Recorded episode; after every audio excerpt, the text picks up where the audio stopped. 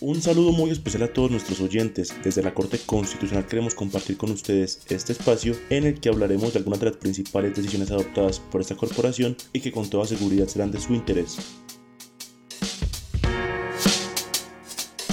Para este capítulo les traemos la explicación del por qué la Corte declaró inconstitucional con efectos retroactivos el artículo 124 de la Ley 2159 de 2021 Resulta que la Sala Plena de la Corte resolvió 28 demandas de inconstitucionalidad que fueron presentadas por ciudadanos y ciudadanas en contra del artículo 124 de la Ley 2159 de 2021, por la cual se decreta el presupuesto de rentas y recursos de capital y ley de apropiaciones para la vigencia fiscal 2022, conocida como Ley de Presupuesto.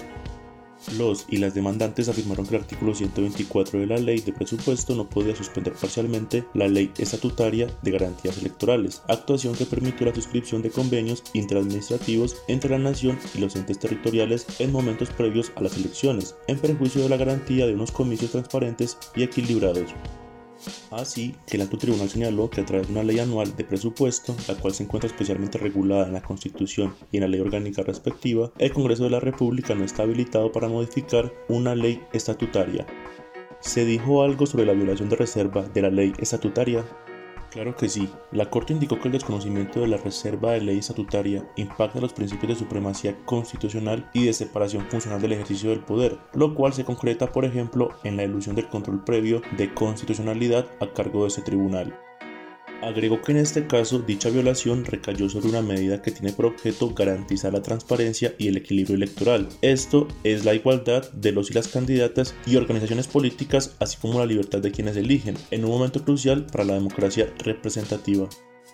Además, destacó que una regulación propia de la actividad contractual del Estado, como es la de los convenios interadministrativos, no constituye una medida instrumental para la correcta ejecución del presupuesto y que dada su configuración normativa desconocía incluso la vigencia anual a la que está sometido el presupuesto de la nación, sin que existiera justificación alguna.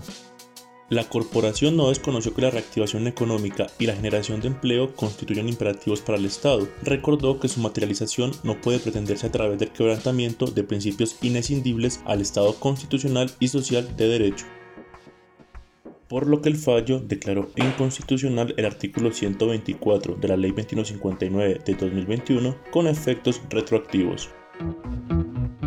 Para quienes quieran ver información sobre esta decisión, la sentencia es la C-153 del 2022 y la ponente es la magistrada Diana Fajardo Rivera. La pueden encontrar en la página web www.corteconstitucional.gov.co.